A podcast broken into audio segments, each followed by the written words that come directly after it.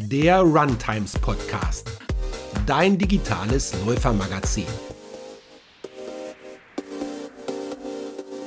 Ja, herzlich willkommen zur neuen Folge. Wir haben heute ein super Thema. Ich wollte es eigentlich altersgerecht Sporttreiben nennen, aber das klingt irgendwie nicht gut. Also nennen wir es mal, wie trainiere ich richtig in meinem Alter? Ja, worauf Läufer in ihren 20ern, 30ern, 40ern, 50ern und darüber hinaus lernen und worauf sie achten sollten, darüber rede ich heute mit dem Fitnessexperten und Personal Trainer Bernd Rosso. Vielen Dank, Bernd, dass du heute wieder da bist. Ja, sehr gerne. Hallo Tabita. Also wie gesagt, wir haben ein ziemlich cooles Thema, finde ich. Ich habe gestern nochmal nachgeschaut. Ich habe nämlich immer gelernt, dass unser Körper sich alle sieben Jahre umbaut. Also dass auch jedes sozusagen Jahrzehnt irgendwie wichtig ist und so ein eigenes kleines Lebenspaket mitbringt. Ähm, tatsächlich ist es so, dass sich viele Teile im Körper, auch vor allem die Zellen, ja austauschen und äh, sterben ja ab und werden neu ersetzt und so weiter. Das ist alles sehr spannend. Aber wie siehst du das denn? Ist das so, dass sich in jedem Jahrzehnt so ein bisschen unser Körper ändert oder ist das Quatsch? Ja, das ist schon so. Also es gibt ja bestimmte äh, Teile des Körpers, die sich wirklich regenerieren und zwar komplett. Also die Knochen zum Beispiel regenerieren sich in einem bestimmten Zeitraum komplett, die Zellen auch. Aber grundsätzlich ist der Prozess des Alterns natürlich ähm, ständig vorhanden. Und ähm, es gibt also keine Erneuerung auf den alten Stand von 20 oder 30, sondern wir altern schon tendenziell. Das heißt also, äh, die Zellen, Zellen altern, die Telomere werden kürzer und äh, wir kommen hier alle nicht lebend raus, sage ich mal. Und auch bei einer generellen Regeneration, alle, jeder, in jeder Dekade, ähm, äh, gibt es natürlich den Alterungsprozess, der äh, nicht aufzuhalten ist und natürlich sehr individuell ist und letztlich auch durch unsere Genetik bestimmt wird. Aber es ist ja wirklich so, dass wir in Sprüngen altern. Also ich habe das zum Beispiel wirklich gemerkt, als ich 25 wurde, da ist man ja so auf dem Peak, ne? Da ist man ja so super stark. Und dann ja. weiß ich noch, wie mir eine Bekannte sagte, Tabita, jetzt geht's abwärts, jetzt fängst du an zu altern. Ich dachte, das kann doch gar nicht wahr sein. Aber es ist ja tatsächlich so, dass man schon mit 25 anfängt zu altern. Das ist ja bitter. Ja, also äh, grundsätzlich ist ähm, tatsächlich äh, Mitte äh, 20 äh, der Zeitpunkt, wo der Aufbau, also bis dahin sind wir ja im Aufbau, ja, also Wachstum, Aufbau und ab diesem Zeitpunkt ähm, bauen wir wieder ab. Ja, also man kann das sicherlich Altern nennen, aber man, ich würde sagen, es, es findet eine Stagnation statt. Man muss natürlich auch dazu wissen, wir Menschen sind ja eigentlich ähm, gar nicht dafür bestimmt, so alt zu werden, wie wir es jetzt werden. Das hat ja viel mit, mit Zivilisation, medizinischem Fortschritt und und, und äh, der heutigen Zeit zu tun. Ähm, früher, ähm, also ganz früher, ähm, wurden die Menschen ja nicht viel älter als 30 oder 40 und dann war natürlich Mitte 20 schon auch ähm, eine Zäsur. Und, ähm, äh, und es ist natürlich ein ganz langsamer Prozess, der natürlich auch ähm, äh, nicht so wirklich spürbar ist. Und, und das ist ganz wichtig, ich bin da das klassische Gegenbeispiel zu dir. Also mir ging es zum Beispiel mit Mitte 20 äh, schlechter als heute. also das hat auch sehr individuelle, sehr individuelle Komponenten, hat natürlich auch immer was mit Lebensweise zu tun, hat auch ein bisschen was mit Psyche zu tun. Also man muss natürlich auch sich nicht jeden Morgen sagen, ach, jetzt bin ich 25, jetzt baue ich wieder ab. Also da spielen viele Faktoren eine Rolle, aber ganz grundsätzlich kann man sagen, der, das Aufbauen, der Aufbauprozess, der physiologische Aufbauprozess, ähm, stagniert mit Mitte 20 und dreht sich um in einen Abbauprozess. Das ist so. Ja, aber warum ist es denn eigentlich so wichtig? Also wir reden ja heute über altersgerechtes Training. Vielleicht kannst du ja. mal ganz kurz sagen, warum sollten wir uns da überhaupt jetzt Gedanken drüber machen? Also wir altern, das wissen wir alle, aber warum ist das so wichtig, altersgerecht zu trainieren? Naja, einfach ähm, grundsätzlich ist erstmal Training wichtig, um unsere Lebensqualität zu verbessern. Ja, also wir Menschen sind von unserer gesamten Konstitution her dazu geschaffen, uns zu bewegen. Wir sind äh, ähm, evolutionsmedizinisch gesehen, ist unser Körper von der Konstruktion her ein Bewegungsinstrument. Das heißt also, wir bleiben am gesündesten, wenn wir uns in einem bestimmten Bereich bewegen. Dieser bestimmte Bereich, diese, dieses Gleichgewicht nennt man Homöostase. Das heißt also, wir befinden uns in jeder Lebensphase in einem homöostatischen äh, Zustand, in einem Gleichgewicht sämtlicher Körperfunktionen. Und ähm, das ändert sich natürlich immer so ein bisschen je nach Lebensalter, aber für die Lebensqualität ist eine Bewegung altersgerecht einfach wichtig, um äh, gesund Krankheiten vorzubeugen, um fit zu bleiben, um aktiv zu bleiben und ähm, grundsätzlich halt ähm, die Lebensqualität, nicht das Leben, aber die Lebensqualität zu verbessern. Lebensverlängerung ähm, durch Training ähm, ist wieder ein ganz anderes Thema und ähm, hat meistens auch wenig mit Training zu tun.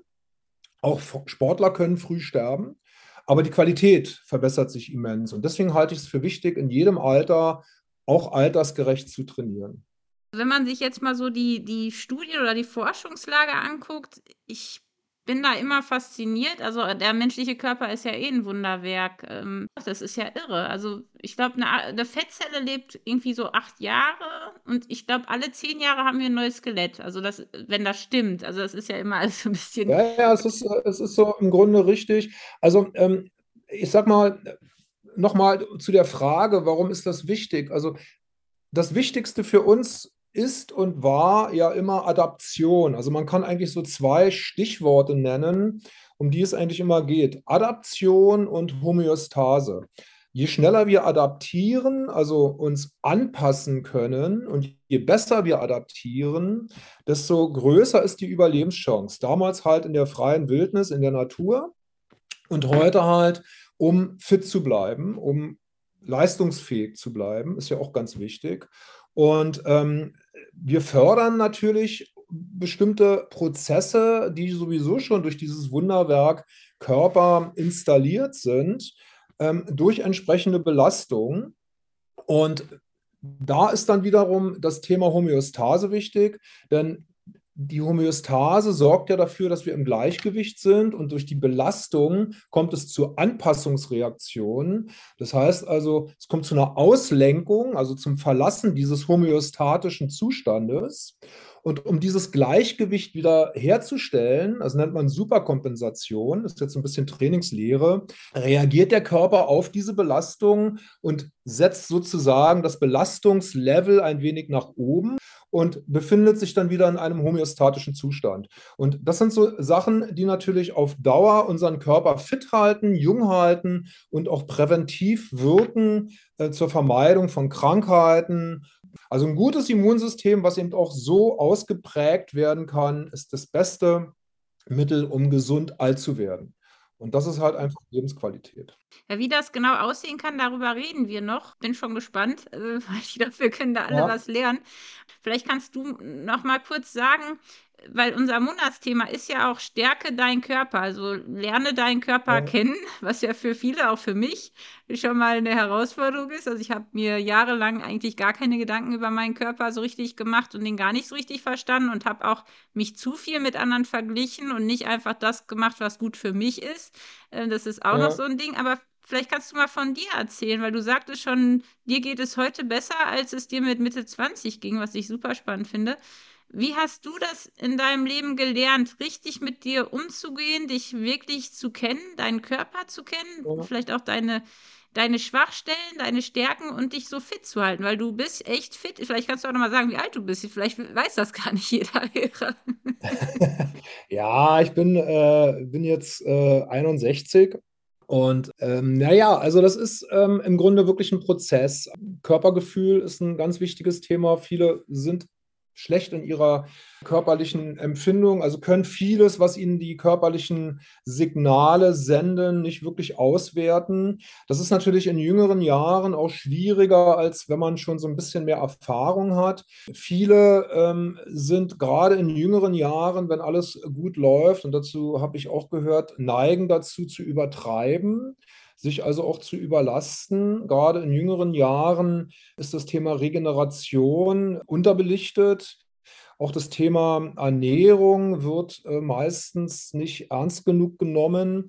Und es, es, ist halt, sagen wir mal, Kraft und, und, und Vitalität äh, grenzenlos vorhanden. Und man denkt halt, das bleibt so. Und man gibt halt Vollgas. Und das führt dann meistens eben früher oder später ähm, auch zu Überlastungen. Und im Laufe der Zeit, so war es jedenfalls bei mir, lernt man dann eben auch Grenzen kennen das geht dann auch meistens, also bei mir war es auch so, da äh, ums Wohlfühlen. Also man fühlt sich natürlich, wenn man übertrainiert ist, wenn man äh, in Anführungsstrichen nicht mehr runterkommt, wenn der Puls nicht mehr runtergeht, wenn man nachts nicht vernünftig schlafen kann, fühlt man sich natürlich nicht wohl und dadurch ähm, macht man sich dann schon zwangsläufig Gedanken.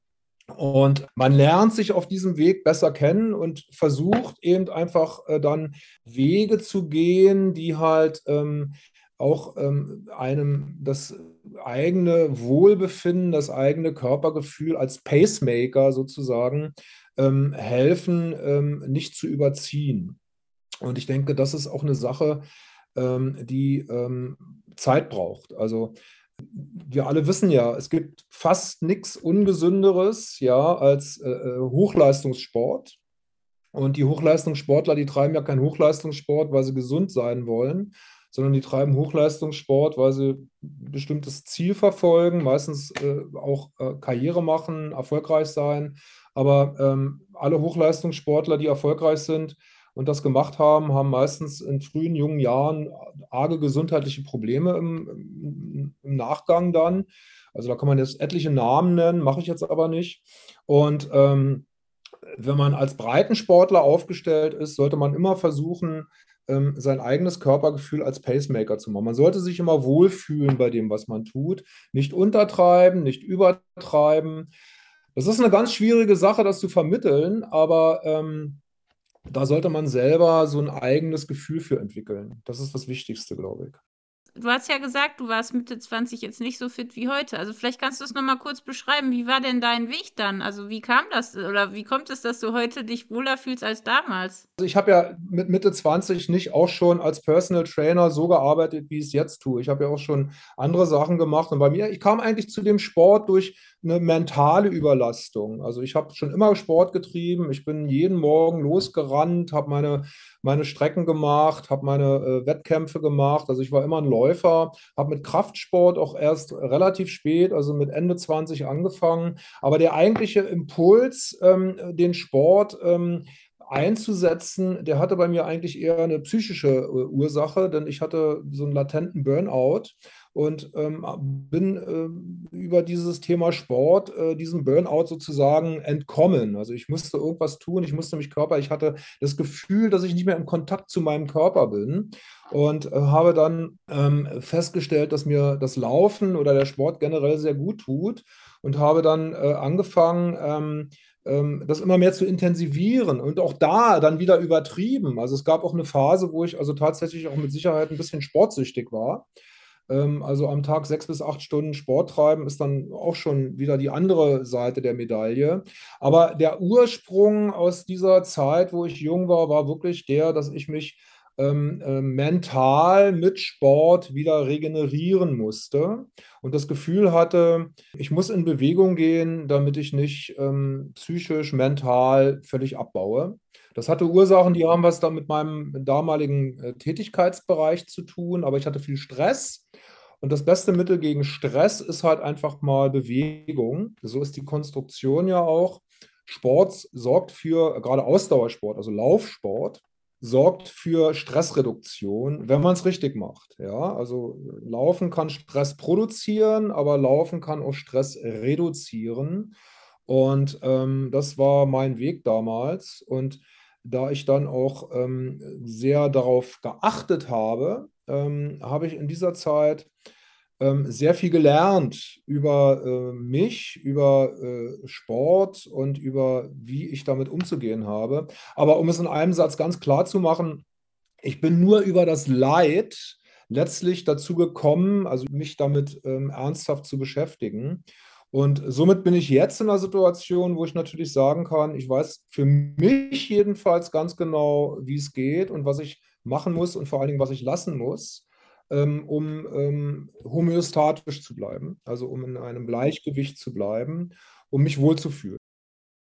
So, jetzt lass, lass uns doch einfach mal in diese Jahrzehnte reingehen. Also äh, vielleicht Ja, fangen wir echt mal mit den Teenies an. Also was sollten Teenies, Teenager beachten, wenn sie Sport treiben? Vor allem halt, wenn sie Leichtathletik betreiben, also auf unsere Zielgruppe zu ja, also ich sag mal, in, in, in, im, im Alter unter 20 äh, oder, oder um die 20 ist ja Sport, Bewegung ja eigentlich Alltag. Das ist ja auch mehr Spiel. Ne? Also ähm, so einen klassischen, also die, die klassischen ähm, Ausdauersportler, die fangen ja erst dann so an, eigentlich, sich so herauszubilden.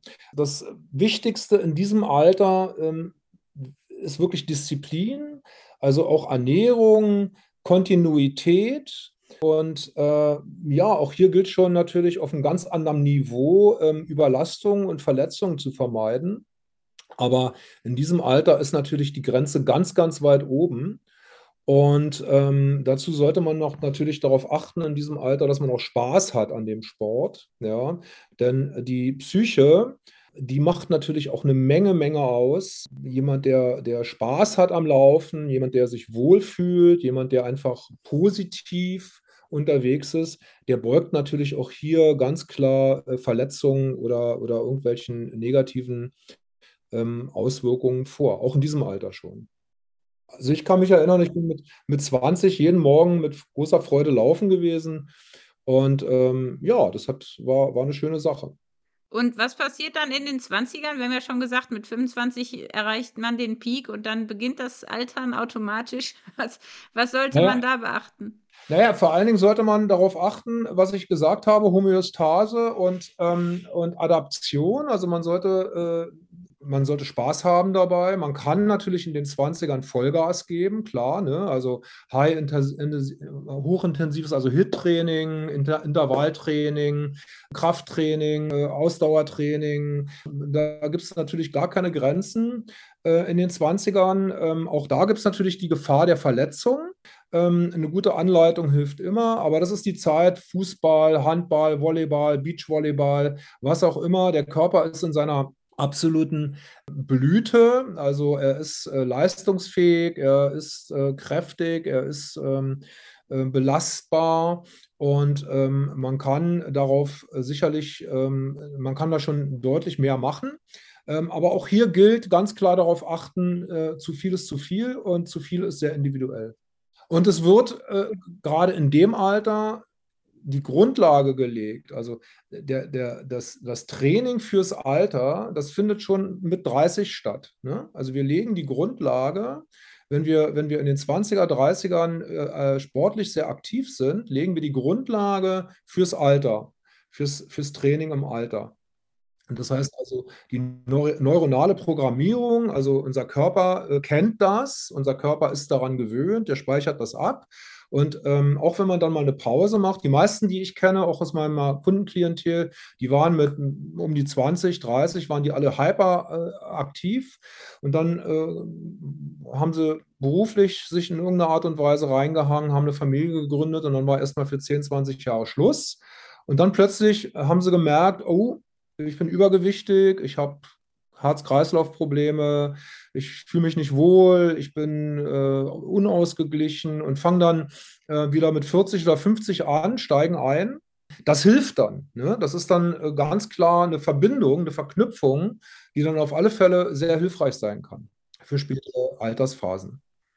Ja, wie ist das denn mit den Hormonen? Weil das ist ja schon jetzt mit 18, mit, mit Mitte 20, mit 30 dann später ja auch nochmal in den Wechseljahren. Das hat ja auch viel Einfluss. Darüber redet man ja im Grunde auch nicht so viel. Ist das ein Thema, wo man sich auch schon äh, früher mit beschäftigen sollte? Oder ist, reicht das, wenn man dann irgendwie, keine Ahnung, im Alter sich darüber Gedanken macht? Naja, Hormone ähm, äh, der Wechseljahre sind natürlich äh, ab 40, 50, insbesondere äh, bei Frauen, aber, aber auch bei Männern, hilft natürlich Sport ungemein, die Symptomatik ähm, deutlich zu lindern. Ja, also das ist erwiesen, dass ähm, sportliche Aktivitäten das Klimakterium deutlich positiv beeinflussen. Und in jüngeren Jahren ist natürlich bei äh, diesen äh, ganzen Stresshormonen, Aufbauhormonen, Testosteron, Adrenalin und so weiter und so fort, also der 20-Jährige, der nicht weiß, wohin mit diesen ganzen Powerhormonen, der tut natürlich gut daran, und ähm, gerade äh, äh, junge Männer, die dann äh, sich sportlich ausagieren, haben natürlich dadurch große Vorteile. Ähm, und insofern ist natürlich auch das Hormonsystem, der Hormonstoffwechsel wird natürlich auch in jedem Alter positiv durch Sport beeinflusst. Jedes Jahr, jedes Alter hat natürlich seine eigenen äh, Präferenzen und Sport hilft aber ähm, immer und deine Mama, die hat dir wahrscheinlich früher auch gesagt, hier Junge, mach Sport. Also bei mir ja, genau. so.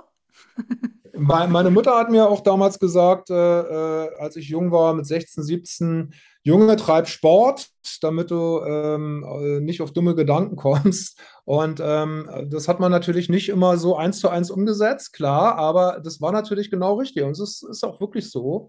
Ähm, ich bin äh, tatsächlich auch dann äh, mit knappen 20 dann auch im Leistungslevel ähm, gerannt. Also ich habe dann also mir auch wirklich schnelle Strecken rausgesucht und bin dann also auch wirklich geheizt mit einer Dreier-Pace zum Teil. Das hat mich schon mal sehr, sehr geerdet, muss ich sagen. Und ähm, das war natürlich eigentlich nichts weiter als eine Kanalisierung von auch Ehrgeiz, von hormonellen äh, äh Prozessen, die ich halt kanalisiert habe und wer weiß, was ich gemacht hätte, wenn ich da nicht losgerannt wäre. Insofern ist das, also hatte meine Mutter recht, äh, das völlig, völlig Richtige zu dieser Alter, in dieser Altersphase eben ähm, sich auszupowern, sag ich mal. Und ich bin dankbar dafür, dass meine Mutter mir da damals zu geraten hat. Und genau das ist auch das, was mich dann auch zehn Jahre später wiederum dazu verleitet hat, äh, mich daran zu erinnern und eben auch dann äh, wieder Sport zu treiben, als es mir eben psychisch nicht so gut ging. Und hier eben auch entsprechende Prozesse wieder in Gang zu setzen, um mich wieder zu regenerieren.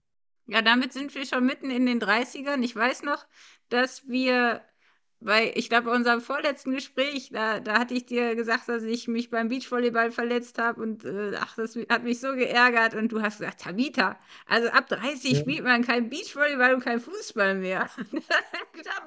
ja. das ist ja traurig, das macht doch so viel Spaß. Ja, einfach, also natürlich ist es, ist, ist es eine sehr, eine sehr äh, äh, äh oberflächliche Bemerkung erstmal, aber tatsächlich ist es so und äh, das, das können viele bestätigen, ab da steigt deutlich das Risiko der Verletzung, insbesondere an den Gelenken. Dazu gehören eben Sportarten wie Beachvolleyball, Handball, Fußball. Und ähm, das Verletzungsrisiko steigt ab 30, nicht bei jedem und auch sehr unterschiedlich. Und manche haben auch schon mit 25 einen Kreuzbandriss, äh, manche mit 45 noch nicht. Ja. Aber grundsätzlich würde ich jedem raten, der ähm, gesund bleiben möchte, also keine Verletzungen eventuell mit Langzeitfolgen provozieren möchte, würde ich jedem raten, ab 30 diese Sportarten wirklich äh, entweder zu meiden oder weitgehend einzuschränken, denn das Risiko steigt stark an, sich hier zu verletzen. Was genau passiert dann in den 30ern? Ab 30 ist die Belastungsintensität nicht mehr die, die sie noch vor zehn Jahren war. Und der Körper fängt an, langsam abzubauen. Und dann kommen eventuell noch äh, Sachen wie Ernährung dazu und ganz individuelle genetische Faktoren. Aber ab 30 sind bestimmte Sportarten, ähm, die gelenkbelastend wirken, ähm, wie gesagt, ähm, nicht mehr ganz ungefährlich. Ähm, und deswegen muss man das einfach ab 30 ähm, ähm, berücksichtigen, um halt nicht Gefahr zu laufen, lang, längerfristig verletzt zu werden. Und dieser Abbauprozess, der geht dann natürlich in allen Bereichen ähm, äh, über die Jahrzehnte, in jedem Jahrzehnt sozusagen weiter. Das ist ja ein schleichender Prozess, den man ja auch gar nicht so sehr äh, mitbekommt. Aber grundsätzlich, durch den Alterungsprozess ähm, sinkt die Leistungsfähigkeit und steigt die Verletzungsgefahr oder auch die Überlastungsgefahr. Ja, und deswegen ist es halt ähm, wichtig, altersgerecht zu trainieren. Das ist ja das Thema. Denn jedes ähm, Alter hat natürlich eigene Vorgaben äh, für diese Homöostase, also für dieses Gleichgewicht und vor allen Dingen eben auch ähm, eigene Verletzungsrisiken. Und die muss man natürlich auch individuell natürlich äh, beachten. Ich glaube, ich habe alles falsch gemacht. Also ich habe mir mit irgendwie in den 20ern habe ich mir beim Fußball einen Kreuzbandriss geholt, in den 30ern habe ich komplett übertrieben mit Ultraläufen und Marathons und habe mir dann auch da einige äh, Problemchen eingehandelt in der Hüfte, in den Füßen und man bezahlt ja immer erst später, das ist ja der Mist, ne? Also man denkt irgendwie ja. mit 20, das stecke ich gut weg und dann merkt man es auch gar nicht so sehr. Also ich habe die Folgen vom Kreuzbandriss erst wirklich in den 30ern zu spüren gekriegt ja. und jetzt ähm, ist halt die Frage auch mit dem Stoffwechsel. Ich habe einige Freunde, die ähm, auch durch die, du sagtest es schon, durch die Familiengründung dann irgendwie beide zusammen zunehmen, auch während der Schwangerschaft und essen dann ja. auch weiter. Also ich glaube, wir, wir nehmen das nicht wahr, dass wir zum Beispiel auch irgendwann gar nicht mehr so viel essen sollten wie jetzt mit 20. das ja. ist halt auch so ein Ding. Ne? Also es sind ja so viele Bereiche, nicht nur das Training und die, äh, die Regeneration, sondern auch äh, allein der, der Stoffwechsel. Äh. Genau.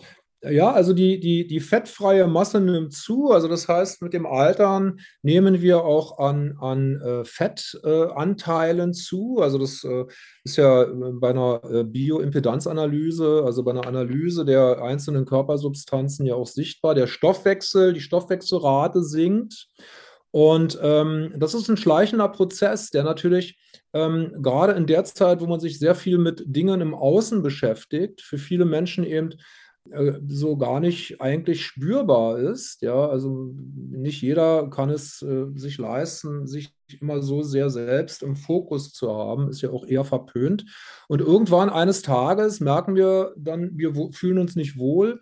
Und dann geht man vielleicht auch zum Arzt und der Arzt sagt dann, ja, Mensch, Sie haben ja hier einen Bluthochdruck und Sie haben auch zu hohen Zucker und Sie haben äh, zu hohe Cholesterinwerte und Sie müssen was machen. Und dann äh, fangen die Leute an, äh, wie gesagt, darüber nachzudenken. Ich meine, das sind halt alles so schleichende Prozesse. Jetzt auch das, was du äh, mir gerade gesagt hast ähm, über deine ähm, ähm, Geschichte mit den Verletzungen. Das ist ja der alte Spruch, den ich ja auch sehr mag. das Leben wird vorwärts gelebt und rückwärts verstanden. viele Dinge sind halt einfach erst im Nachhinein wirklich äh, zuzuordnen. Und äh, wenn man natürlich schon mit 25 einen Kreuzbandriss hatte beim Fußball, dann ist das natürlich ein ganz starkes Signal dafür, dass man natürlich entweder großen, großes Pech hatte oder aber ähm, eben nicht die starke Belastungsfähigkeit hat, die man sich wünscht oder die man gerne hätte und dann entsprechend eben doch da reagieren sollte. Aber das macht man natürlich nicht, ne? wenn man Spaß hat am Sport und wenn man sich belasten möchte und wenn man Grenzen verschieben möchte. Und ähm, das, das, darauf achtet man natürlich dann am wenigsten. Das ist leider so. Ne? Grundsätzlich diese gesamten physiologischen Prozesse, was du eben doch gerade angesprochen hast, Stoffwechsel und so weiter und so fort, Muskulatur, ja, wir bauen im Alter als schleichenden Prozess auch die Schnellkraftmuskulatur ab. Und das heißt also, wir werden im Laufe unseres äh, äh Alterns nicht ähm, Ausdauer verlieren. Also es gibt ja 70, 80-jährige Marathonläufer, aber wir verlieren Schnelligkeit, ja, denn wir bauen äh, mit zunehmendem Alter die Schnellkraft ab, also die Fast-Twitch-Muskulatur. Und ähm, das ist auch äh, schlecht ähm, äh, wieder äh, reversibel zu machen, ja, weil das ist einfach gehört zum Alterungsprozess. Und man muss halt darauf achten, dass man halt im Alter ähm, auch wirklich dann gezielter, also isolierter dann eben bestimmte Sachen trainiert, um einfach seine Leistungsfähigkeit ohne Überlastung ähm, erhalten zu können. Ja? Also das, was ich im, in jungen Jahren noch mit einem intensiven Ganzkörper-Intervalltraining, wo ich mich richtig auspowern kann, äh, durchziehen kann, das kann ich im Alter dann eventuell nicht mehr machen. Da sollte ich dann einfach darauf achten, dass ich isolierter und gezielter bestimmte Bereiche trainiere, um einfach ähm, äh, in dem Bereich, wo ich aktiv bin, homöostatisch dabei zu bleiben, also ohne Überlastung ähm, äh, adaptieren kann und äh, mitlaufen kann. Und deswegen hat ja auch äh, im Wettkampf gibt es ja auch diese wunderbaren Altersklassen, ja, wo man dann also sagen kann, okay, ich bin jetzt Erster in der AK 61, aber das ist dann eben auch nur mein, mein Referenzbereich. Ne? Also die äh, Mitstreiter, die sind alle so alt wie ich. Und ich muss mich nicht messen mit einem 40-Jährigen oder mit einem 30-Jährigen. Ich frage mich halt schon, wenn das so ist, zum Beispiel, dass man einfach nicht mehr so schnell regeneriert. Ja. Man vergleicht sich auch nicht unbedingt mit den Gleichaltrigen, sondern man vergleicht sich mit dem, wie man früher war. Vielleicht geht das nur mir so, aber ich glaube, vielleicht sind da auch andere von betroffen. Ich Ja. will ja nicht gerne abbauen. Ich will gerne so fit sein wie die 20-Jährigen oder die 30-Jährigen und will Ja. eigentlich nicht einsehen, dass ich jetzt länger brauche, dass ich eine Pause brauche, sondern ich will es so machen, wie ich es immer gemacht habe. Ist das nicht auch psychologisch wahnsinnig anstrengend, altern? Also ich finde, es ist total, es ist furchtbar, wenn man merkt, man baut ab und man will es irgendwie gar nicht einsehen. Ja, also, also ich sag mal, wichtig ist einfach ähm, in der, in der äh, Lebens, äh, wenn man glücklich leben will, Dinge, die man nicht ändern kann, äh, äh, zu akzeptieren. Also es gab mal ein wunderschönes Lied, es hieß, glücklich ist, wer vergisst, was nicht mehr zu ändern ist. Also der Alterungsprozess, der ist äh, nicht aufzuhalten. Und wichtig ist, dass man sich nicht dagegen stemmt, sondern wichtig ist, dass man mit diesem Alterungsprozess versucht, das Beste daraus zu machen. Man äh, sollte nicht versuchen, Dinge, die äh, grundsätzlich äh, nicht möglich sind, zu zwingen, weil das führt äh, früher oder später dann eben wieder in die, in die Verletzung, in die Überlastung. Und ähm, es gibt so viele Möglichkeiten, sich auch in älteren Jahren vernünftig und gut äh, mit Sport zu identifizieren. Die sind halt nur anders, ja. Also ich muss halt meinen Körper anders belasten, wenn er älter ist als in jüngeren Jahren. Und da gibt es halt ähm, wer mit einem Trainer zusammenarbeitet, äh, so viele Möglichkeiten der Trainingssteuerung und, und, und der Trainingsmöglichkeiten, wie man trotzdem leistungsfähig und gesund bleiben kann und gleichzeitig seinen Körper nicht überlastet. Und das ist, sollte ja das oberste Ziel bleiben, dass wir gesund bleiben und nicht, dass wir genauso schnell rennen wie ein 20-Jähriger. Das halte ich für schwierig. Das ist ähm, mit 40 oder 50 nicht mehr machbar. Äh, ich kenne jedenfalls kein Beispiel dafür. Ähm, und ähm, wie gesagt, die Alterung des Körpers, das ist unser Schicksal. Unser Schicksal ist einfach, dass wir ähm, im Laufe von 70, 80, 90 Jahren äh, auf, dieser Welt, äh, auf dieser Erde einfach ähm, Zeit haben, das Beste daraus zu machen. Und äh, dann war es das aber auch irgendwann. Und das ist halt ein Prozess. Und diesen Prozess, den sollten wir uns nicht verweigern, sondern diesen Prozess sollten wir aktiv ähm, begleiten und das Beste daraus machen. Wir waren ja in den 30ern, da kommen die 40er und äh, ich glaube, es ist so, dass man ab 40 jährlich 1% Muskelmasse automatisch abnimmt. Oder ist das schon früher? Oder man sagt immer, ab 40 ist das jedes Jahr 1%, oder? Ja, also, also wie gesagt, der Abbau beginnt ja schon ab 30, ab Mitte 20, 30. Die Abbaumenge, die ist sehr individuell, hängt auch sehr viel zusammen mit der Lebensweise, mit der Ernährung und mit der Genetik. Ja, aber ab 40 mit Sicherheit bauen wir Muskulatur ab. Ähm, die sogenannte altersbedingte Muskelabbau ist die Sarkopenie. Und dann haben wir natürlich, wenn wir jetzt nochmal nur übers äh, Laufen reden, also nur über den Ausdauersport, haben wir natürlich noch die katabolen äh, Effekte auf den äh, Muskelapparat. Das heißt also, die, wenn wir ähm, nur laufen und, und nur ähm, Ausdauersport treiben, dann wird natürlich auch durch diesen Ausdauersport Muskulatur abgebaut. Ähm, das heißt, ab 40 spätestens ist es Zeit, sich A, um ähm, ein ausgeglichenes und ein angepasstes äh, Kraft, Muskelkrafttraining zu kümmern, einfach um die Muskulatur zu erhalten, um die Knochen, den Bewegungsapparat und die Knochendichte zu optimieren und äh, den Stoffwechsel auch vor allen Dingen hochzuhalten. Ja, also aktive Muskulatur sorgt für eine hohe Stoffwechselrate. Ja, also je mehr Muskulatur aktiv ich habe, desto höher ist eben auch der Stoffwechsel, läuft der Stoffwechsel. Und ähm, äh, hier geht es also ganz klar um gesundheitliche ähm, Komponenten. Und äh, eben, was dann auch äh, 40, ab 40, 50 auch langsam wichtig sind oder wird, sind koordinative Fähigkeiten. Wir verlieren im zunehmenden Alter und das geht äh, wirklich erschreckenderweise immer früher los, also schon ab 60 zum Teil. Ähm, koordinative Fähigkeiten. Also viele können wirklich nicht mehr auf einem Bein stehen ähm, und viele können äh, bestimmte normale Bewegungsabläufe nicht mehr abrufen, weil sie es einfach verlernt haben. Wer also sein Leben lang ähm, keine Aktivitäten, keine Belastungen ähm, äh, ähm, aushalten musste, der verlernt das relativ schnell und das geht dann mal, Alter, ratzfatz, dann ist das ähm, weg. Man kann es natürlich sehr gut und sehr schnell wieder hervorholen, weil es ist ja noch da, aber so spontan sind diese koordinativen Fähigkeiten bei vielen Leuten ab spätestens 50 schon deutlich eingeschränkt. Und ab 70 geht es dann im Bereich des Sports hauptsächlich darum, das Niveau zu halten. Das ist dann schon ein, ein letztlich ein, ein Zugewinn, wenn ich also äh, den Abbau sozusagen stoppen kann. Aber das sind die, das sind die wichtigsten Sachen. Ab 40 anfangen mit, ähm, äh, mit Krafttraining, angepasstem Ausdauertraining, ähm, isolierter ähm, Trainingssteuerung, das heißt also keine ähm, hohen, intensiven Ganzkörper-Sessions ähm, mehr, sondern halt ähm, dort gezielt trainieren, wo ich halt das Gefühl habe, dass ich abbaue. Und grundsätzlich halt eben ähm, auch Muskelkrafttraining mit einbauen. Und additiv zu dem ganzen Sport ist natürlich die Ernährung umso wichtiger, auch gerade wenn man älter wird. Ja, also eine gesunde, vollwertige, proteinreiche Ernährung sorgt natürlich auch dafür, dass ich meinen Körper ähm, auch gut regenerieren kann und entsprechende Substanzen, also Makronährstoffe zur Verfügung hat, um gesund zu bleiben.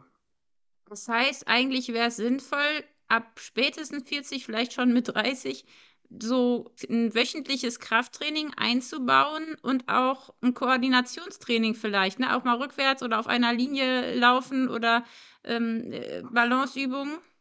Absolut. Die, die Grundlagen ähm, für das Alterstraining werden gelegt ab 30. Das heißt also, wenn ich ab 30 schon ähm, aktiv ähm, mich um äh, Muskulatur kümmere und um koordinative Fähigkeiten, also durchaus auch mal eine Einheit auf dem Laufband rückwärts laufen, sehe ich immer öfter, öfter im, im, im Fitnessstudio. Leute, die also wirklich rückwärts auf dem äh, ähm, Laufband äh, laufen.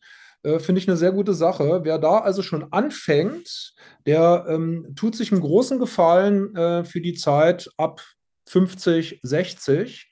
Und das ist ja, ähm, muss ich jetzt mal ähm, selber von mir sagen, bei mir ja auch nicht anders. Also, wie gesagt, ich bin jetzt 61 Grad geworden und ähm, habe in keinster Weise irgendwelche Einschränkungen. Das Einzige, was ich merke, ist, dass ich beim Laufen nicht mehr in der Lage bin, die Endgeschwindigkeit wirklich mitzugehen, ähm, die ich ähm, äh, vor äh, 20, 30 Jahren noch in der Lage war zu gehen. Also Endspurts nach einem Halbmarathon gehen nicht mehr in der Form, wie es mal ging. Ja.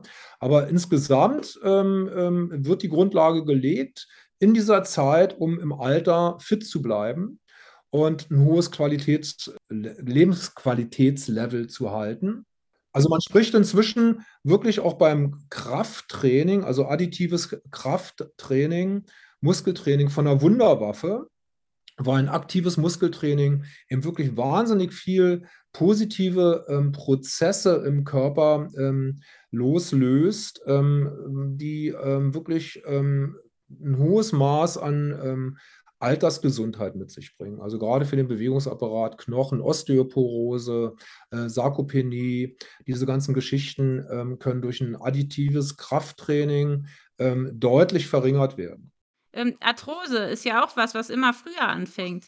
Arthrose, also Gelenkarthrose, ist natürlich auch ein ganz wichtiges Thema, weil Gelenkarthrose ähm, hat erstens auch eine genetische Komponente. Die meisten Menschen bekommen Hüft- oder Gelenk- oder Kniearthrose durch Mangelbewegung, also Falsch- oder Mangelbewegung, also zu wenig Bewegung, Übergewicht, falsche Ernährung.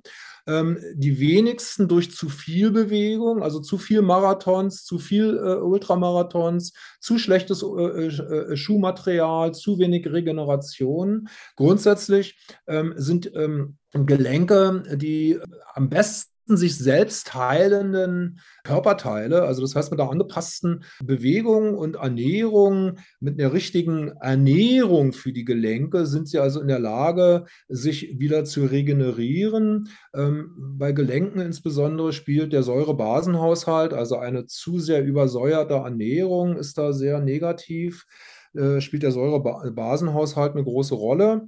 Aber auch eine angepasste Bewegung, also wer zum Beispiel Knieprobleme hat, sollte zum Beispiel auch Fahrrad fahren, angepasst ähm, in der richtigen Position und auch mit der richtigen Umdrehungszahl, also ähm, Formel, hohe Drehzahl, niedriger Widerstand. Ähm, das ist alles sehr, sehr heilsam für Gelenke und eben auch gegen Gelenkarthrose. Vielleicht ist es ja wirklich sehr individuell und schwer, da jetzt Tipps zu geben, aber vielleicht kannst du noch mal sagen, gerade Läufer, die jetzt nicht so zum Krafttraining neigen, oder hast du da noch mal einfach konkrete Übungen, die jeder auf jeden Fall machen sollte ab sofort? Vielleicht sagen wir mal ab, ab 25, 30, was für Übungen sollten Läufer unbedingt machen, um auch gut zu altern? Also ich würde bei Läufern grundsätzlich natürlich immer den, den, den Beinapparat trainieren. Da gibt es plyometrische Übungen, also die Übungen der, der Sprunggelenke, ähm, die Gelenke zu schonen, also das Lauf-ABC, ähm, Krafttraining, also eventuell ähm, Squats oder Kniebeugen oder Ausfallschritte. Also alles, was im äh, Beinbereich ähm, wichtig ist, äh, sollte äh, ein Läufer, also jemand, der nur läuft, sollte ähm, ähm, diese additiven Kraftübungen machen. Also gerade wie gesagt, Plyometrie halte ich für ein ganz wichtiges Thema. Übungen wie zum Beispiel Kniebeugen, Ausfallschritte, ähm, isometrische Übungen, auch gerade auch noch wichtig für ähm, das altersgerechte ähm, Training, eben Schonung des Bewegungsapparates durch isometrische, also durch spannungsaufbauende Übungen. Ähm, wie gesagt, primär im Bereich ähm, der Beine, ähm, Slow-Motion-Training, ähm, auch ein Bereich, ähm, der ähm, altersgerecht den Bewegungsapparat, der ähm, abbaut, ähm, zu schonen, also möglichst verletzungsfrei zu halten. Ähm, Slow Motion heißt eben einfach wirklich ähm, konzentrisch und exzentrisch, also kraftaufbauend und kraftnachlassend, langsam äh, zu trainieren, sodass also die Muskulatur auch ordentlich Spannung aufbaut. Denn Spannung ist, wie gesagt, ein Wachstumssignal, ein Wachstumsreiz und wird dann letztlich durch die äh, Myofibrillen-Synthese, ähm, ähm, also durch die Muskelproteinsynthese mit vernünftigen Proteinen ähm, ähm, aufgefangen und führt zu entsprechendem Muskelwachstum beziehungsweise zur Konsolidierung der äh, bestehenden Muskulatur. Sowohl, wie gesagt, im Fitnessstudio auch möglich mit geführten Geräten. Wer mehr Erfahrungen hat, der nimmt sich auch durchaus ähm, freie Gewichte, also Kurz- oder Langhanteln. Rumpfbeugen sind auch ein super Thema. Der Rumpf ist auch ein ganz wichtiges Thema zum Thema Laufen, ja, also auch durchaus Bauchpressen, Bauchgeräte oder eben die isometrische Variante, den schlichten Plank in der äh, geraden Variante oder in der Seitenvariante. Also der Plank ist eben auch eine klassische isometrische Übung, wo also quasi nur Spannung aufgebaut wird und der Bewegungsapparat entsprechend geschont wird. Und dann gilt es noch zu sagen, man muss nicht mehr als zweimal wöchentlich in den Kraftraum, ähm, weil ein zu viel hier auch eventuell dann wieder kontraproduktiv werden könnte. Und wie viele Wiederholungen? Ja, also wer, wer die Kraft aufbauen möchte, der macht sinnvollerweise drei bis vier Sätze ähm, durchaus auch einen isometrischen Satz, das heißt also halten, das heißt also durchaus 20, 30 Sekunden das Gewicht einfach nur halten. Die Bewegungssätze äh, sollten äh, vom Gewicht her gesteigert werden, das heißt also der erste Satz leichtes Gewicht, der zweite Satz mittleres Gewicht und der dritte Satz dann schon äh, schweres oder grenzwertiges Gewicht. Und Wiederholungszahl sollte im Bereich 8 bis 12 Wiederholungen pro Satz liegen. Ausführungen, wie gesagt, langsam. Äh, nicht schnell, denn äh, der Muskel braucht Spannung und das kriegt er am besten, wenn man langsam arbeitet. Technisch korrekt. Wichtig ist Konzentrik, also Kraftaufbau. Also Beispiel, wenn ich eine Brustpresse wegdrücke von mir, dann baue ich die Kraft auf, ausatmen und wenn ich dann wieder die Kraft nachlasse, also die Exzentrik einatmen, das gilt für alle Bewegungen. Und wichtig ist, wie gesagt, nicht zu schnell arbeiten, Wiederholungszahl 8 bis 12, 3 bis 4 Sätze. Grundsätzlich rate ich auch dazu, jemand, der viel läuft, sollte auch noch eine Ausweich- ähm, haben, also entweder äh, Rennrad fahren, viele fahren Rennrad oder aber auch im Studio dann Crosstrainer, äh, wenn es im, im Winter äh, nicht aufs Rennrad geht oder Spinning ähm, im Studio, ähm, also eine additive Sportart, die quasi eine Überlastung, eine einseitige Überlastung verhindert und vor allen Dingen auch ein bisschen die Gelenke entlastet durch die fehlenden Stauchungen. Und Oberkörpertraining ähm, ist in jedem Fall ähm, eine wichtige Sache, auch für Läufer, durch die katabolen Effekte. Ne? Also wir haben ja viele, die nur laufen, die sich nicht um ihren Oberkörper kümmern, die natürlich dann auch Gefahr laufen, dass sie Muskulatur abbauen und ähm, eben dann auch verletzungsgefährdet sind.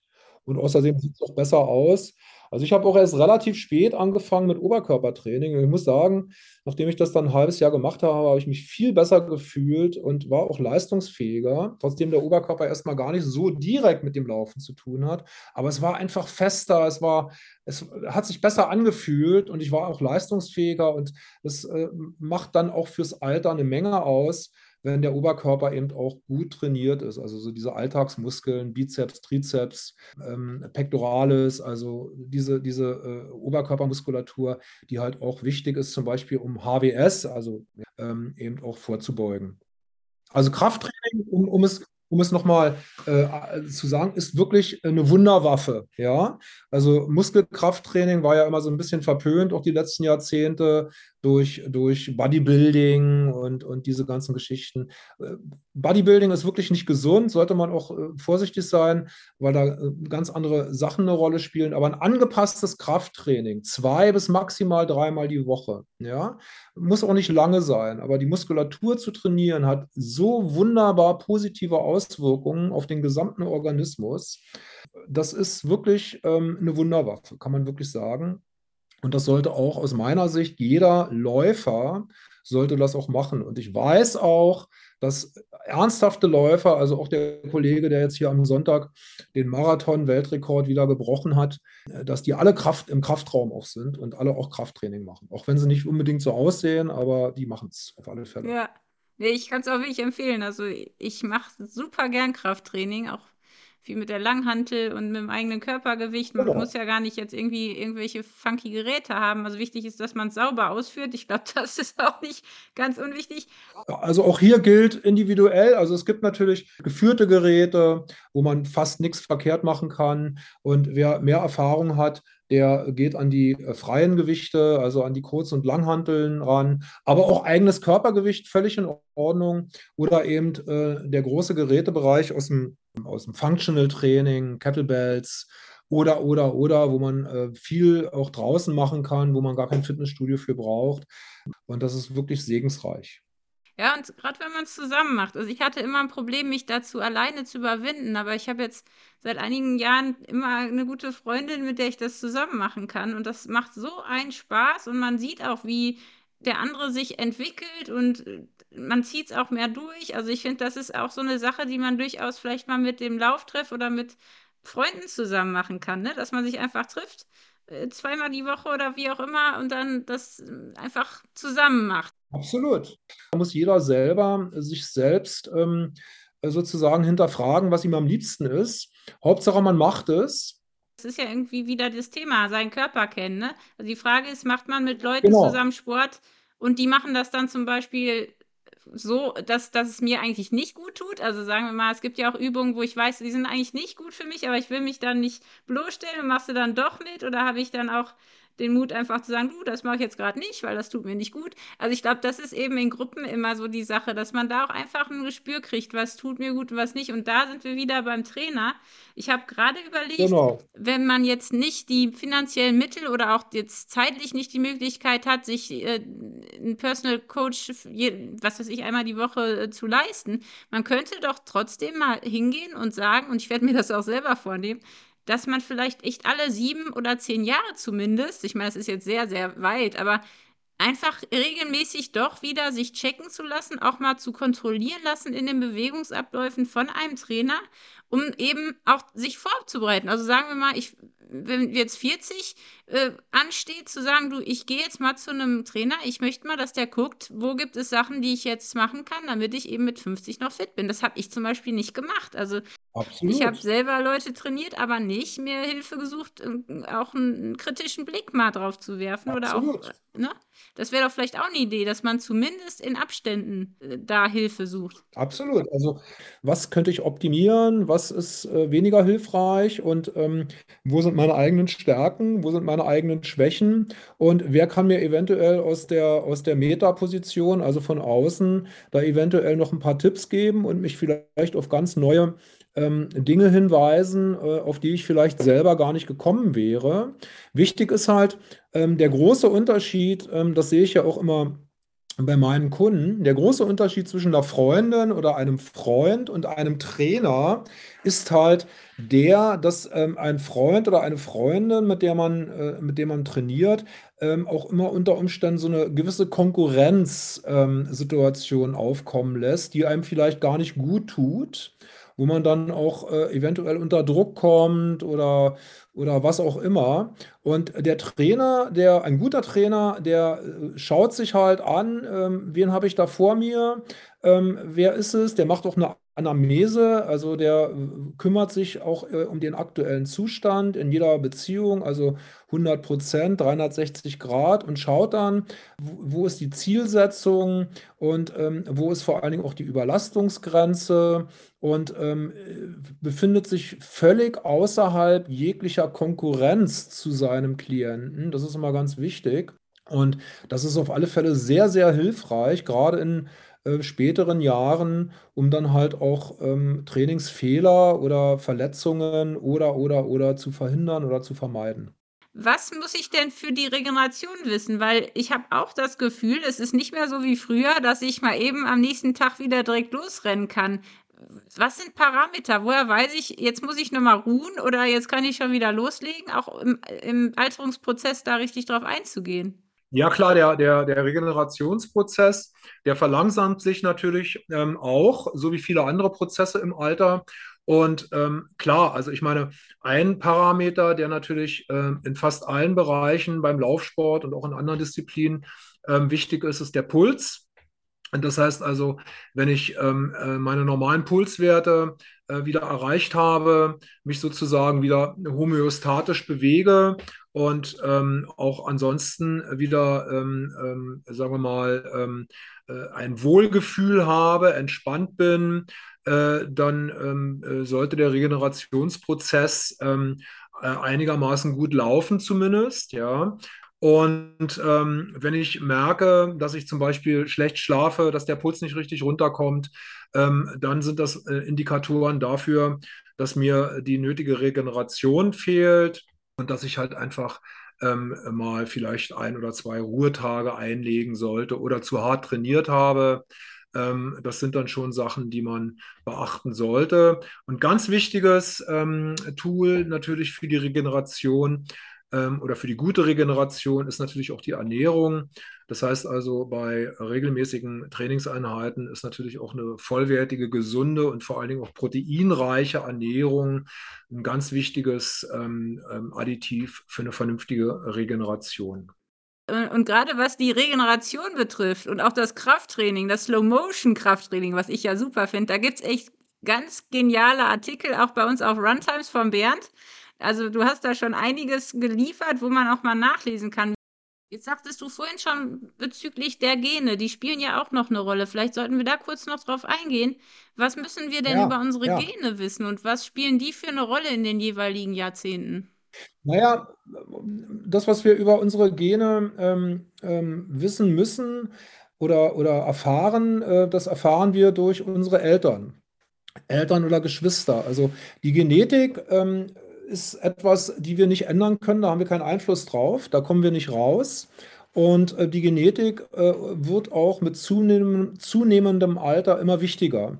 Das heißt also, ähm, die Genetik ähm, wird ähm, unabhängig von unserer Lebensweise mit Sport, mit Drogen, mit Alkohol, mit Rauchen, mit was auch immer, wird die Genetik mit zunehmendem Alter immer mehr das sein, was uns letztlich ähm, beeinflusst und was uns letztlich dann auch zeigt, ähm, ähm, welche Krankheiten wir bekommen und ähm, wie lange wir leben. Also es gibt ja Thesen, die besagen, letztlich ist unser Ende vorbestimmt. wir können nur den Weg dorthin beeinflussen. Also ich habe selbst äh, mit meinen Eltern, die beide nicht mehr leben, eine, eine sehr ähm, ähm ambivalentes, eine sehr ambivalente Erfahrung gemacht. Ähm, meine Mutter ist äh, als top gesunde Frau, aber leider äh, ihr Leben lang Raucherin mit äh, 77 am Lungenkrebs gestorben. Die war topfit, aber hatte halt Lungenkrebs. Und mein Vater, ähm, der war äh, insgesamt immer sehr ja, phlegmatisch, nicht so fit und nicht so belastbar. Und der ist 91 geworden Wahnsinn. und ist einfach ganz glücklich eingeschlafen. Ähm, das sind Sachen, wo man sagen kann, ähm, guck dir dann deine Eltern an, guck dir die Krankheiten deiner Eltern oder auch deiner Geschwister gegebenenfalls an. Und dann weißt du in etwa, womit du zumindest zu rechnen hast. Ja, also es tritt nicht immer ein, aber das sind zumindest die, die ähm, Bereiche, wo man dann mal ein Auge hinwerfen muss. Ja, also wenn ich jetzt in der Familie Rheuma habe oder Arthrose äh, oder Herz-Kreislauf-Probleme, ähm, da muss ich da schon mal darauf hin achten oder, oder auch äh, äh mal frühzeitig darauf hinweisen. Äh, vielfach sind es ja zum Beispiel auch Blutfettwerte, die erhöht sind, was dann auch wieder genetische Ursachen haben kann, die dann mit Folgen, äh, Herzinfarkt, Arteriosklerose und so weiter und so fort. Also Genetik ist etwas, was uns unser Leben begleitet und was halt ähm, durch das Vorbild unserer Eltern oder Geschwister halt ähm, schon ernst genommen werden sollte wir können im Grunde durch ähm, unser eigenes Verhalten ähm, nicht unsere Genetik beeinflussen oder abändern, äh, aber wir können die Folgen der Genetik ähm, können wir äh, ähm, lindern und, und ähm, können ähm, ja, das Beste daraus machen, sagen wir mal so, wenn, wenn also irgendwelche Probleme sind. ich hatte letztens äh, einen Kunden, der zum Beispiel auch selbst Arzt ist, Notarzt sogar, im, im Helikopter unterwegs ist, der hat mit 50 einen Herzinfarkt bekommen. Und dann habe ich ihn gefragt, was ist mit deinem Vater? Und der Vater ist mit 61 am Herzinfarkt gestorben. Ja, also der ist gesund, der macht Sport, leider auch zu viel, leider auch völlig übertrieben, ja, ähm, und hat mit 50 einen Herzinfarkt bekommen. Das ist so. Ne? Und äh, selber auch Arzt, also selber wissend, selber also auch jemand, der das gelernt hat. Und das ist Genetik. Mhm. Ja, das Wissen schützt auch nicht vor Fehlern und auch nicht vor den Genen. Aber es gibt ja die Epigenetik, wie du gerade Absolut. sagtest. Man kann ja schon durch die, die Ernährung beispielsweise und eben auch durch Genau. Sport ja doch Einfluss nehmen in gewisser Weise auf die, ja, die Art, wie dann die Gene zuschlagen oder nicht zuschlagen. Vielleicht kann man es so ausdrücken. Ganz genau. Man kann, man kann den Weg, den kann man beeinflussen. Man kann ähm, durch Lebensweise ganz klar einwirken auf bestimmte genetische Faktoren. Ähm, aber man kann sie halt nicht, nicht völlig wegeliminieren. Ne? Das geht nicht. Äh, Dann lass uns doch noch mal ganz kurz über die Ernährung sprechen. Also, wenn wir jetzt noch mal die, die Jahrzehnte durchgehen, als Teenie kann man ja essen, was man will, gefühlt. Also, äh, Ja? also jedenfalls nimmt man da nicht so, oder sagen wir so, auch das ist sehr individuell, aber ich weiß doch, ich konnte wirklich literweise Eis essen und habe das Gefühl gehabt, das macht mir gar Ja. nichts, also stoffwechseltechnisch. Ähm, vielleicht können wir da noch mal kurz was zu sagen, was die Ernährung macht und vielleicht auch das Nichtessen, weil Fasten soll ja tatsächlich auch die Ja. Alterungsprozesse äh, sozusagen äh, stoppen. Also Ernährung ist ja, ist ja äh, ein ganz großes Problem in unserer Gesellschaft, weil wir uns ja zunehmend äh, äh, ungesund ernähren. Und ähm, auch die Ernährung in äh, der äh, Teenie-Zeit, wie du sagst, ähm, hat ja auch Auswirkungen schon auf unser äh, Gesundheitssystem. Also es gibt ja wahnsinnig viele Kinder, die äh, äh, in der Grundschule schon mit Altersdiabetes ähm, äh, äh, zu tun haben, weil sie einfach nur sich mit Süßigkeiten und, und Softdrinks äh, ernähren, also viel zu viel Zucker zu sich nehmen. Und ähm, wenn man dann noch Sport treibt, äh, dann ist das äh, wie bei dir vielleicht nicht so spontan spürbar, weil man natürlich dann auch viel ähm, abbaut wieder. Aber ähm, und der Körper, der nimmt es natürlich in den jüngeren Jahren nicht so übel, aber auch das hat schon Auswirkungen. Und ähm, natürlich ist die Ernährung in jüngeren Jahren ähm, äh, letztlich ähm, nicht so wichtig im Verhältnis zu vielen anderen Sachen. Aber wer sich natürlich jetzt auch nur von Süßigkeiten ernährt, der kann da schon eine Grundlage legen für spätere Probleme. Und ähm, grundsätzlich ist die Ernährung natürlich ein Thema, ähm, die ähm, ähm, unsere gesamte Gesundheit in jedem Lebensalter sehr, sehr stark beeinflusst. Und die meisten, also wir haben ja in, in, in Deutschland zumindest oder in, in, Mitteleuropa haben wir ein, äh, ein, Gewichtsproblem. Also die meisten sind ja einfach zu dick, weil wir uns einfach äh, zu sehr mit ähm, ähm Zuckerkalorien äh, äh, und mit äh, Kohlen, schnellen Kohlenhydraten ähm, vollstopfen, ähm, industriell hergestellte Fertigprodukte, die ja eigentlich gar nicht zu uns passen, also zu uns Menschen passen und die wir ja zunehmend auch angeboten bekommen von der Industrie.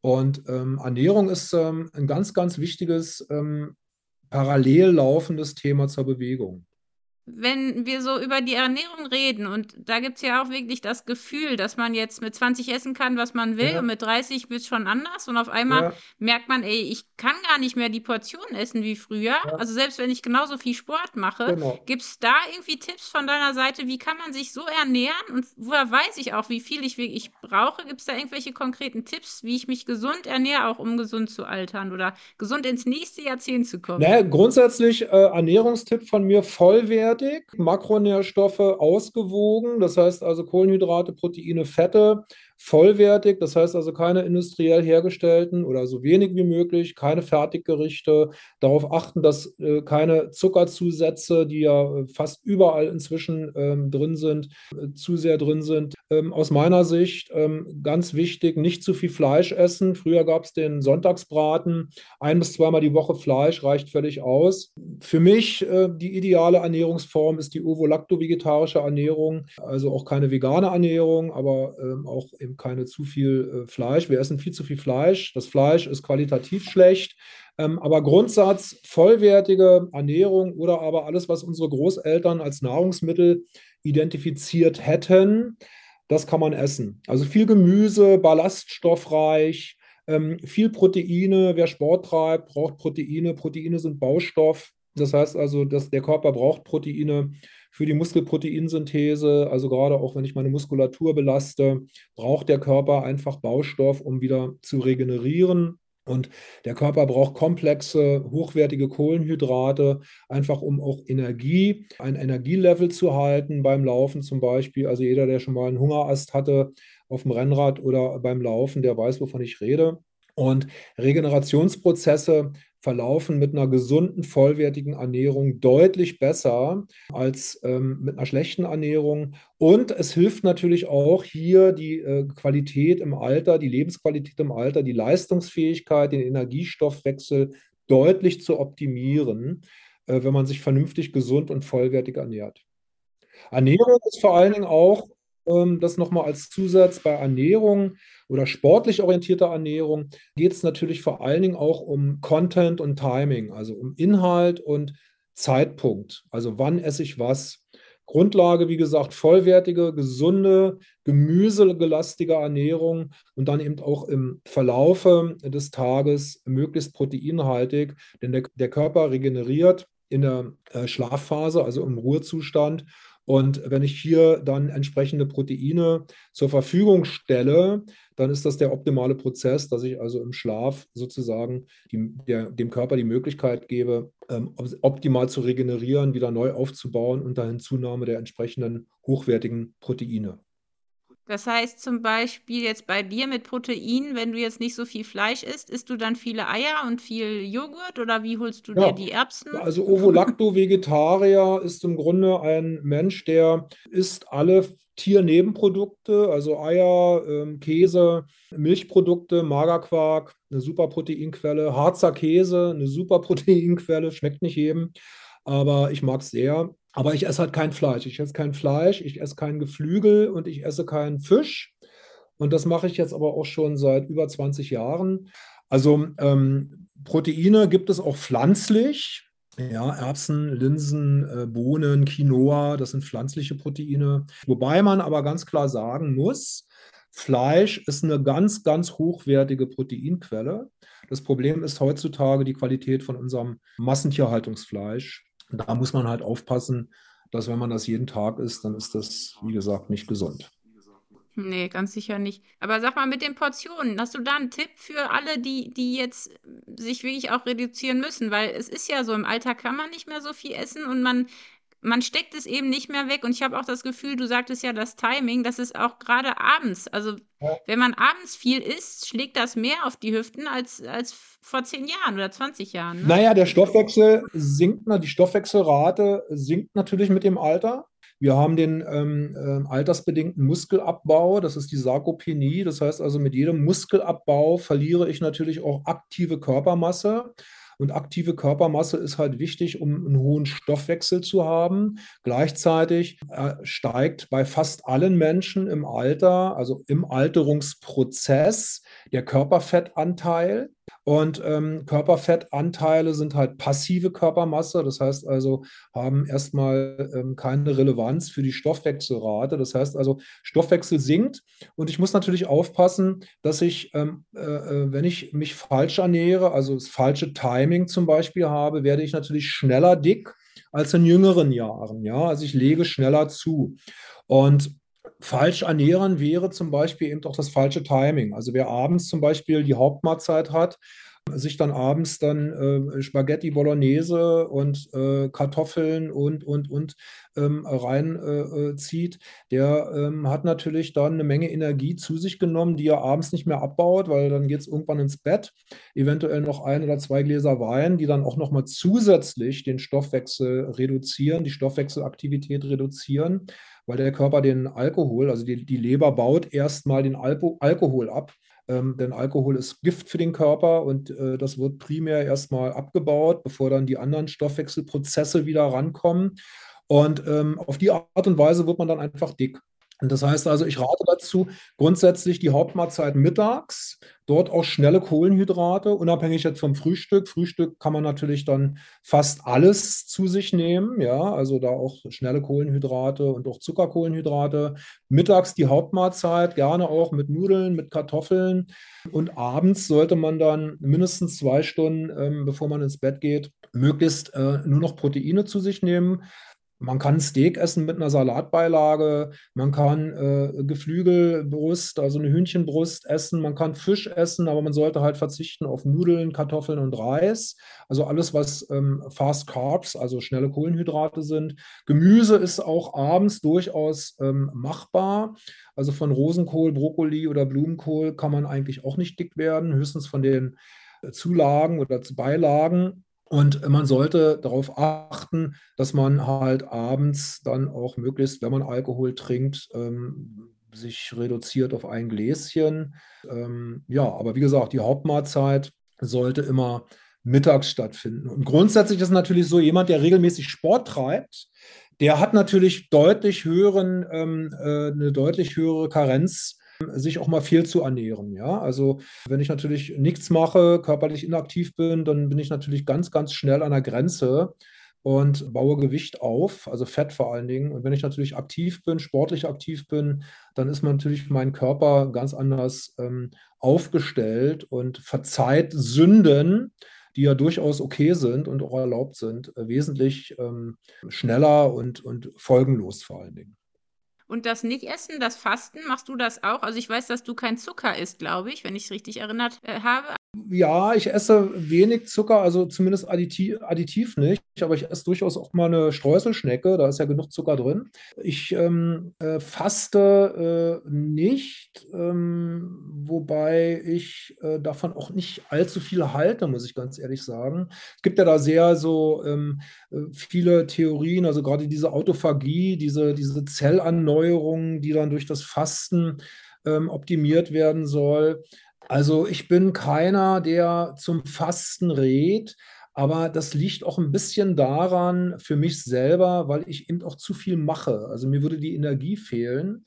Wenn man zwei, drei Tage mal nichts isst, kann das durchaus ähm, positive Effekte haben, aber länger würde ich es nicht machen, auch weil es den Stoffwechsel eventuell zu sehr nach unten fährt. Also ich bin kein großer Fan vom, vom Fasten. Es gibt dieses Heilfasten auch, ähm, wo ich sage, okay, das kann durchaus äh, positive äh, Wirkungen haben. Ja, also viele Krankheiten, also insbesondere auch äh, Krebserkrankungen, ziehen sich ja ähm, ihre, ihre Nahrung aus der Nahrung auch. Und wenn man da natürlich dann den Nahrungsnachschub abschneidet, dann kann das durchaus positive Auswirkungen haben. Aber so für mich als ähm, Sportler, als Personal Trainer ähm, im Alltag ist die, das reine Fasten, also das nur Wasser trinken, äh, bisher äh, kein Thema gewesen. Es gibt aber Möglichkeiten, zum Beispiel auch das Fasten, äh, das nüchtern Laufen zum Beispiel als Trainingstool mit einzusetzen. Das ist ein gutes Stoffwechseltraining, nüchtern Laufen. Ja, also das kann ich zum Beispiel auch sehr empfehlen. Morgens aufstehen, nichts essen, Wasser trinken und dann eine Stunde laufen. Das kann den Stoffwechsel sehr gut trainieren, aber das ist ja ein überschaubarer Zeitraum. Ja. Und man bleibt genießbar, auch für die anderen. Und man bleibt genießbar für die anderen. Ich möchte grundsätzlich vom Fasten nicht abraten, weil da ist bestimmt auch eine Menge Gutes dran. Ich habe es tatsächlich ausprobiert und ich finde es total spannend und super, was da passiert. Aber ich glaube auch, wenn man schon das Gefühl hat, das tut mir nicht gut, dann sollte man es halt auch lassen. Genau. Ne? Also, was ich zum Beispiel jetzt gemacht habe, was ich jedem nur empfehlen kann, also auf Alkohol zu verzichten. Also, es ist ein Riesenunterschied, ob man ganz wenig nur trinkt oder ob man gar nicht trinkt. Und ähm, ich trinke seit einem Jahr jetzt gar keinen Alkohol mehr. Das macht eine Menge aus mit der Leistungsfähigkeit, äh, mit der Gesundheit. Alkohol ist halt in unserer Gesellschaft ein derartig verbreitetes äh, Genussmittel, dass einem das gar nicht mehr auffällt. Es ist im Grunde wirklich eine Droge. Ne? Es ist einfach ein ungesunder Stoff, der uns nicht gut tut.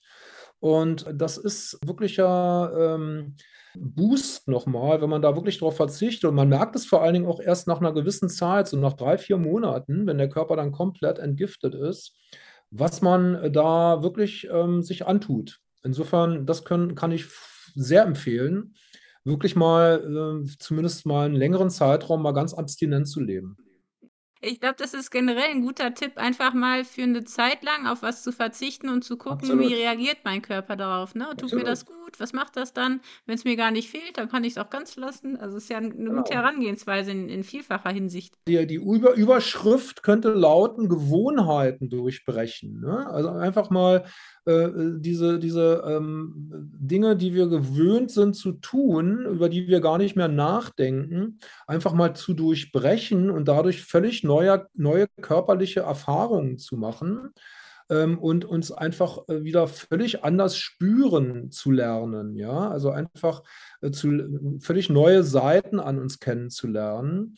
Das ist, glaube ich, ähm, eine ganz, ganz wichtige Erfahrung. Und insofern ist natürlich auch Fasten vielleicht für mich mal durchaus äh, eine Option. Ja, weil, wie gesagt, ich kenne es noch nicht und bin vielleicht, wenn ich es dann mal gemacht habe, ein ganz großer Fasten-Fan. Ich könnte es mir vorstellen, dass dir das äh, gefällt. Also jetzt nicht nur Wasser, sondern ja. vielleicht so ein, es gibt ja verschiedene Formen, so ein Kräutertee, ja. äh, Mischmasch, Molke abends kann man ja auch teilweise ja. machen oder Kefir, ne? Gibt es ja verschiedene Fasten. Versionen. Ja. Vielleicht wäre das echt mal eine Idee. Also was ich halt feststelle in meiner Kundenklientel und ich habe eine sehr, sehr diverse, äh, divers aufgestellt. Also bei mir es wirklich von 18 bis 79. Und was ich halt feststelle, ist halt, dass halt die meisten Menschen halt so einen eingefahrenen Lebensstil und, und, und Ernährungsstil und Bewegungsstil haben und sich darüber nie Gedanken machen, dass es eben doch vielleicht anders gehen könnte. Und ähm, das ist etwas, was, was man immer wieder, ähm, wenn man wach ist und wenn man mit sich selber auch ähm, kommuniziert, ähm, immer wieder äh, versuchen sollte, die Dinge einfach mal komplett anders zu machen, als man sie bisher gemacht hat. Das hilft einem in jedem Fall weiter. Und vielleicht ist das auch jetzt für den Abschluss ein ganz schöner Gedanke. Also ich glaube, das eine sind die Gewohnheiten, die so wahnsinnig stark sind. Ne? Wir haben ja schon darüber geredet, es ist unheimlich schwer, was zu ändern, es sei denn, man muss was ändern, weil man krank wird oder ja. äh, sonst welche Sachen erlebt. Und das andere ist die Angst, also die Gefühle. Und ich glaube, dass es viele Menschen gerade bei uns in unserer westlichen Welt gibt, die auch wirklich Angst haben vor dem Altern. Was würdest du gerne zum Schluss noch gerade uns mitgeben, die da vielleicht mit kämpfen, die ja vielleicht auch in ihrer Familie gesehen haben, das ist nicht so schön und ähm, das ist mit Krankheiten, mit Abbau verbunden. Also wir wollen ja irgendwie alle möglichst lange jung bleiben, aber nicht alt werden. Ja. Was würdest du zum Abschluss raten? Also ich würde jedem, der, der Angst hat vom Altern, raten, in Bewegung zu gehen. In jedem Alter ist Bewegung ähm, immer heilsam, stärkt das Selbstbewusstsein und vor allen Dingen verbessert das Körpergefühl. Und ähm, jemand, der sich körperlich wohlfühlt, der hat auch meistens positivere und bessere Gedanken. Und insofern ist, ähm, glaube ich, der Schlüssel für schlechte Gedanken, für Ängste immer ähm, der ähm, über die Körperlichkeit, über das körperliche Wohlfühlen in dem Rahmen, wie es möglich ist, ähm, der beste Weg. Ich habe einen Kunden, über den ich äh, sagen kann, der ist, äh, als ich ihn kennengelernt habe, war er äh, 77, ähm, ehemaliger Krebspatient, der konnte sich kaum mehr bewegen. Mit dem habe ich angefangen und jetzt kann er sich wieder ein bisschen bewegen und der ist ein ganz anderer Mensch geworden. Also auch hier ist es wirklich äh, über die Körperlichkeit einfach, der ist selbstbewusst wieder, der freut sich, dem geht es gut und der hat einfach wahnsinnig viel Lebensmut wieder äh, gefasst und alleine dadurch ähm, ist sein Leben einfach wieder viel, viel positiver geworden, als es vorher war. Das ist vielleicht auch gut, wenn man sich dann positive Beispiele sucht. Ne? Also Altern genau. muss nicht Abbau sein und äh, klar, in einer gewissen Hinsicht schon, aber in anderen Bereichen werden wir ja besser. Also, dass, genau. dass man einfach ein bisschen gelassen noch bleibt und sagt, ey, es gibt auch positive Beispiele. Ich glaube, wir haben alle ein paar Anregungen bekommen und ähm, ich möchte ganz herzlich Danke sagen Herzlich gerne, Tabita, und immer wieder gerne. Hat mir großen Spaß gemacht. Ja, also schaut da auf jeden Fall auch nochmal in den Artikel von Bernd auf unserer Seite zum Thema Kraftübung für Läufer und auch ähm, Regeneration und auch Rückenschmerzen oder auch, was ja immer noch ein Thema ist, Laufen und Corona, genau wie das Wintertraining, was ja auch bald wieder. Der nächste Winter steht vor der Tür. Mehr von und zu Bernd Rosso findet ihr natürlich auf Runtimes, aber auch auf seiner Webseite und die heißt fitness-trainer.berlin. Das war der Runtimes Podcast. Spannende Laufgeschichten, Trainingstipps und Workout-Videos gibt es auf unserer Webseite run-times.de oder in unserem YouTube-Kanal.